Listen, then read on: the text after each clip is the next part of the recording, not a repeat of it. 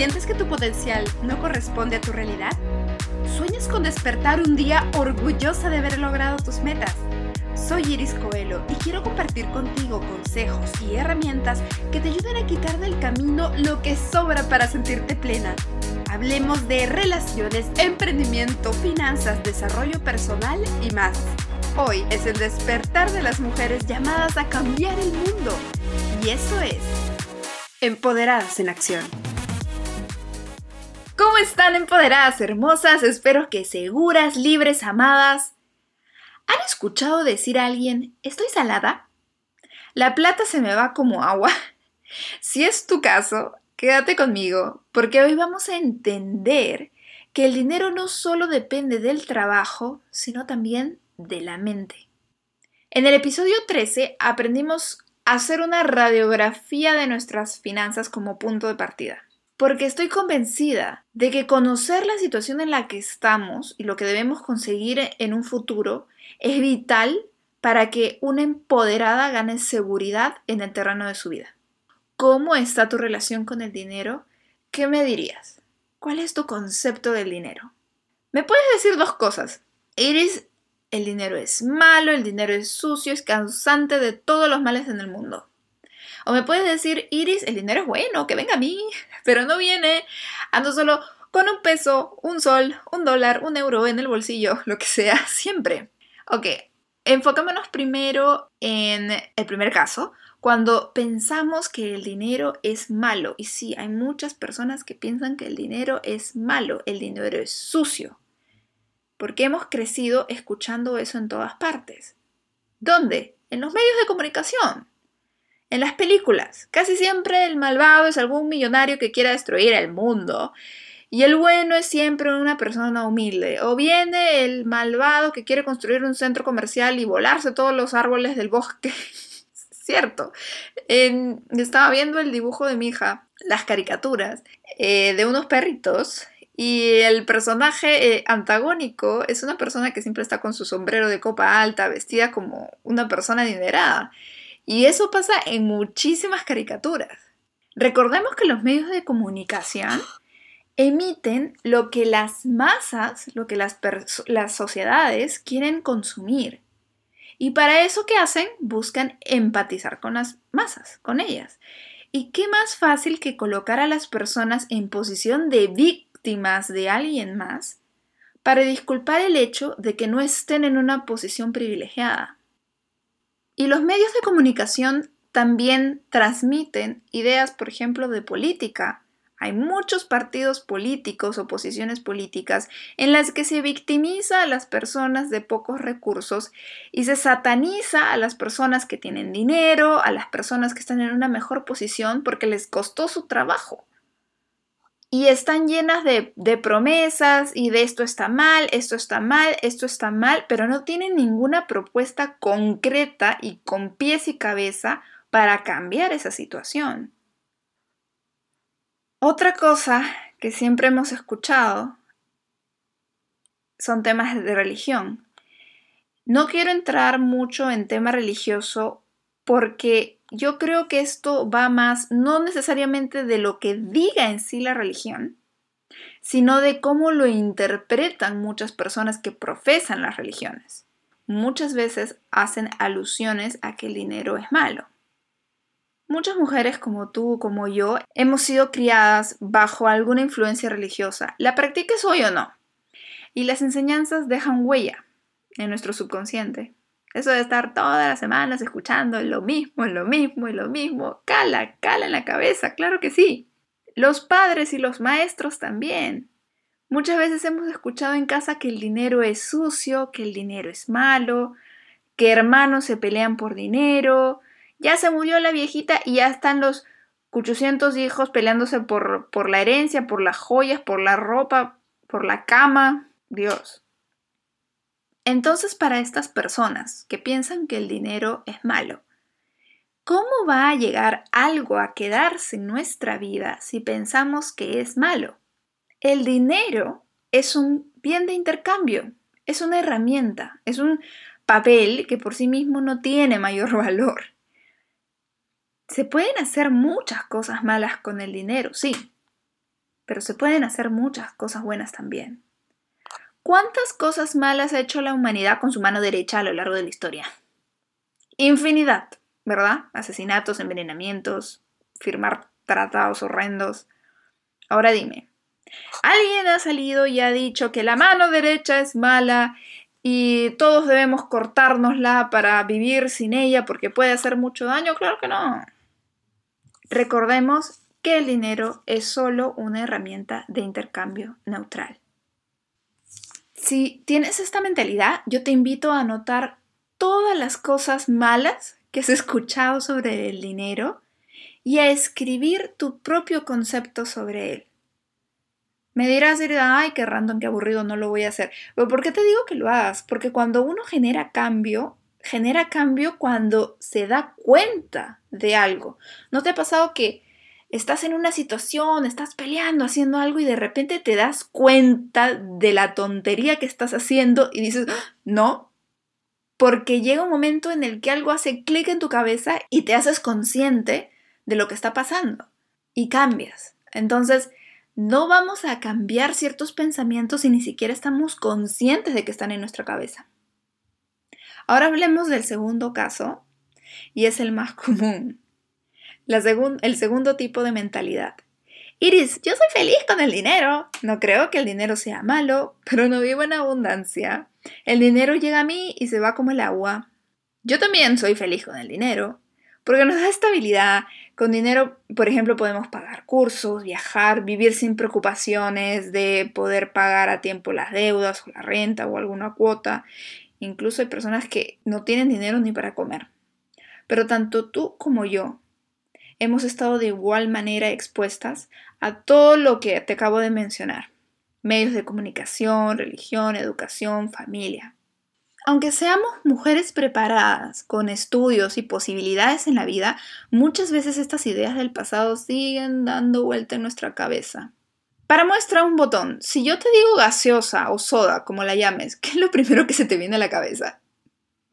Esa marca, ¿verdad? Ya. Si te digo enjuague bucal, si te digo pañales, ajá, siempre se va a venir una marca a la cabeza. Una o dos marcas que a través de los años, poco a poco, han ido entrando a nuestra memoria. Lo mismo pasa cuando escuchamos muchas creencias falsas. ¿Te has avergonzado de tu cuerpo alguna vez? Te pregunto. ¿Por qué?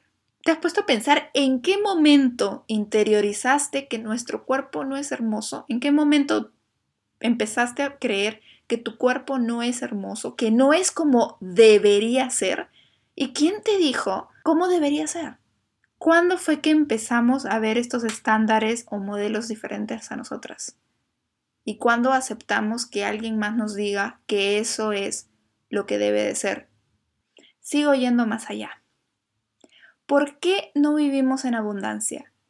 Porque la pobreza no es solo de dinero, sino también de ideas, de mente. Es que ganar dinero es muy difícil, es que no soy capaz, es que bla, bla, bla, etcétera, etcétera, y vivimos en mentalidad de escasez. Nope. Entiendo que la situación de todas no es la misma. Y en este episodio no pretendo que todas vamos a ser millonarias mañana. Ojalá pudiera, pero no pero sí puedo hacerte notar alguna idea, por pequeña que sea, que esté impidiendo que fluya energía en ti. Que te des cuenta que algo no va a llegar a tu vida si no estás dispuesta a cuidarlo, a recibirlo. ¿Cuidar el dinero? Sí. Vamos a hacer una imagen mental. Piensa que te sacas la lotería. Y cuando vas a recoger el premio, el dinero es una persona. Es tu novio, amor a primera vista, enamoradísima, oh sí, todo es color rosa al inicio, pero ¿qué toca luego? Una relación sentimental depende del cuidado que le des a tu pareja, de que te sientas merecedora de su amor. A una pareja sana emocionalmente, claro, le gusta avanzar, crecer en la vida, fluir. El dinero es energía, al dinero le gusta crecer también. Si mantengo malos hábitos que alejan a mi pareja, si le digo eres malo, haces cosas terribles, O si también le digo, ay, es que no te merezco. O si lo ignoro, no le doy atención, me va a dejar. Y el dinero también. Puede ser que hayas sido muy feliz con tu novio. Esa es otra situación. Pero no lo compartiste. No le dejaste conocer a otras personas. Lo encerraste en tu casa. ¿Se va a quedar? No, va a decir, esto está loca. Claro que no. Estoy comparando el dinero con una persona, pero lo que quiero esquematizar es que todas las relaciones, no solamente con nuestra pareja, sino con nuestro entorno, nuestra casa, de todo debemos estar agradecidas y todo debemos cultivarlo, cuidarlo. ¿Ya estás empezando a pensar mejor cómo es tu relación con el dinero? Vamos a hablar de algunos mitos o creencias que nos pueden estar impidiendo vivir en abundancia. Primer mito, no soy capaz. Yo no sería capaz de crear abundancia. Y esta es una de las cosas por lo que yo estoy haciendo este episodio. Porque yo quiero que esas mujeres que me estén escuchando, que estén atrapadas en una relación que no quieren, que estén atrapadas en una vida que no les gusta y que no están saliendo de ahí porque simplemente creen que no pueden, que no son capaces, quiero darles herramientas aquí y quiero decirles cambiar su mentalidad para que piensen que sí pueden, porque todas podemos. Ese es el motivo principal de mi podcast. Muchas mujeres pueden permanecer con personas tóxicas por dependencia económica. Podemos llegar a pensar que no somos capaces de lograrlo por nosotras mismas. Y esto viene desde conceptos machistas que están muy arraigados, en los que se piensa que el hombre es el proveedor, o porque nos podemos sentir incapaces por falta de seguridad, conocimientos, apoyo, y no solamente de la pareja, también hay dependencia de los hijos o los padres.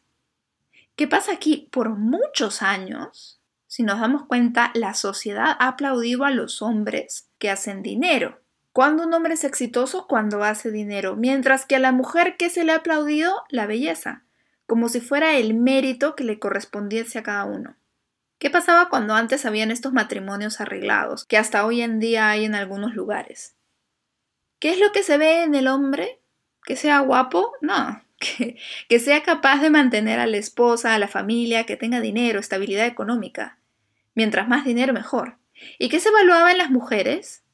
Se evaluaba su comportamiento, su gracia, la belleza. ¿Cuántos años esto ha sido así Muchísimos. ¿Cuántos años lleva esto de haber cambiado? Muy pocos. Por eso estos pensamientos aún pueden estar parasitando nuestro subconsciente y no nos damos cuenta. Te quiero empoderada, en poder de tu vida, de tu futuro.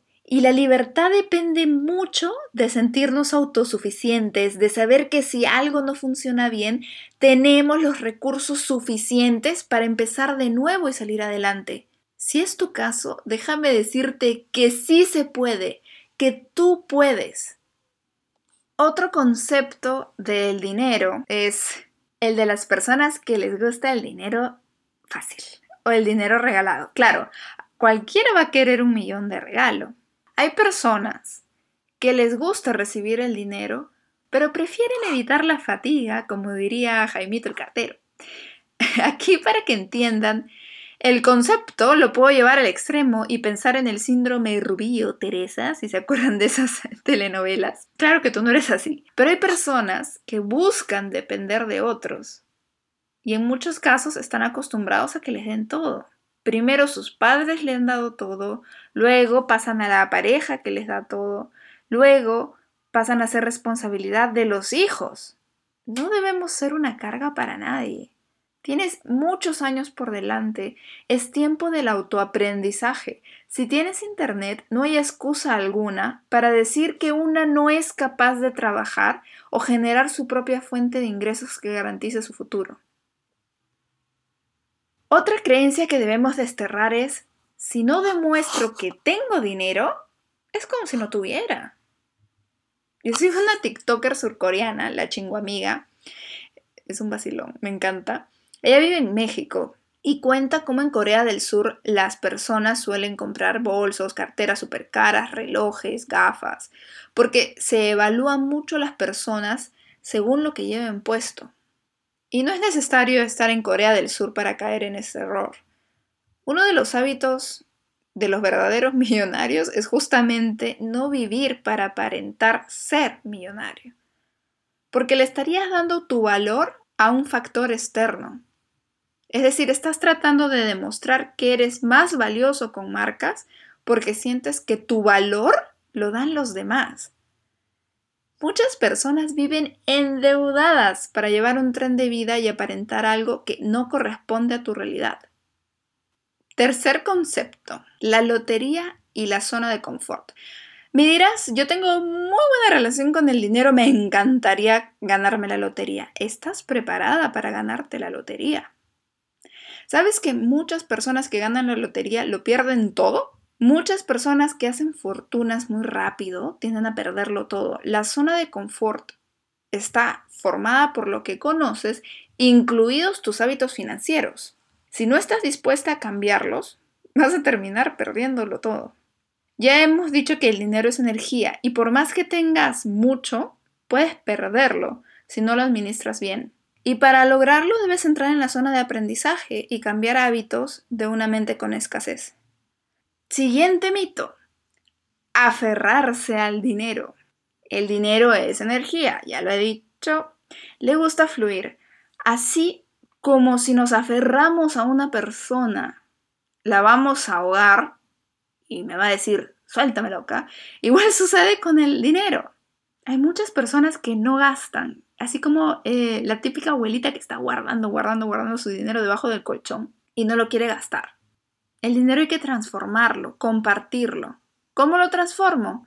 En conocimiento, en experiencias, un viaje, un curso, no es que hayas perdido el dinero, lo has transformado. ¿Y qué mejor si en vez de transformarlo en una cartera de marca, lo transformas en un curso que al final se va a quedar contigo para siempre? Es decir, has transformado el dinero en algo que se va a quedar contigo para siempre, en una experiencia que vas a guardar para siempre.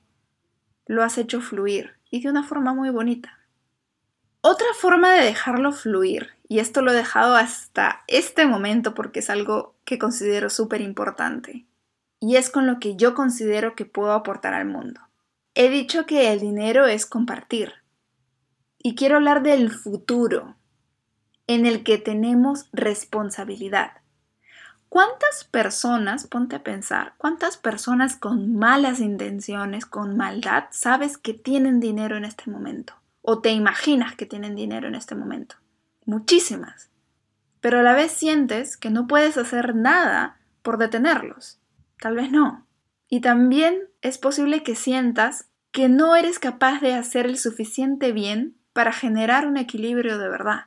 ¿Por qué no? ¿Por qué no asumimos la responsabilidad de generar abundancia? No solo por nosotras, sino por el equilibrio, por contribuir al mundo, dinero con propósito. ¿Por qué mirar sentadas de nuestro sillón muy cómodas y decir que los políticos se encarguen, que las personas de poder se encarguen? ¿Por qué no tomar responsabilidad nosotras y decir el mundo se está viniendo abajo, yo voy a hacer algo? ¿Por qué hay personas que con mucho dinero son infelices? Porque no es suficiente el dinero el equilibrio más depende de nuestro potencial y en usar el dinero como herramienta con propósito. Imagínate que eres abundante. Imagínate que tienes mucho dinero. ¿A quién ayudarías? ¿Te imaginas lo que podrías hacer? ¿Cómo le podrías cambiar la vida a tus amigos? Y vamos mucho más allá. ¿Qué situación en el mundo te preocupa? ¿Qué impacto podrías crear? a mí me preocupa muchísimo el calentamiento global, el cambio climático. Y me encanta la idea de pensar que estoy empoderando a mujeres que puedan estar en la rama del medio ambiente, que puedan estar en la rama de manufactura, que puedan estar en distintas ramas en el mundo. Quiero crearte esa responsabilidad, porque si estás escuchando este podcast es porque eres una mujer consciente o que quiere ser consciente, inteligente y valiente. ¿Por qué no nos responsabilizamos y creemos que sí podemos ser ese ejército de empoderadas que puedan llegar a cambiar el mundo? Tenemos dos opciones. Podemos seguir reciclando botellitas, que es bueno, pero si nosotras crecemos, podemos lograr un impacto muchísimo más grande. Empoderada. Definitivamente, solo cambiando nuestra mentalidad no vamos a lograr abundancia de un día para otro, lo sé, pero vamos a estar un paso por delante del resto. Vamos a reprogramar nuestra mente para, llegado el momento, tomar las decisiones correctas.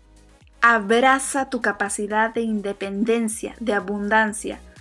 Tú y solo tú puedes cambiar la dirección de tu vida. Muchas gracias por escuchar.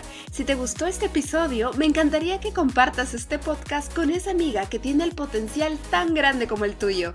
Me encanta la idea de seguir juntas esta aventura. ¡Hasta pronto!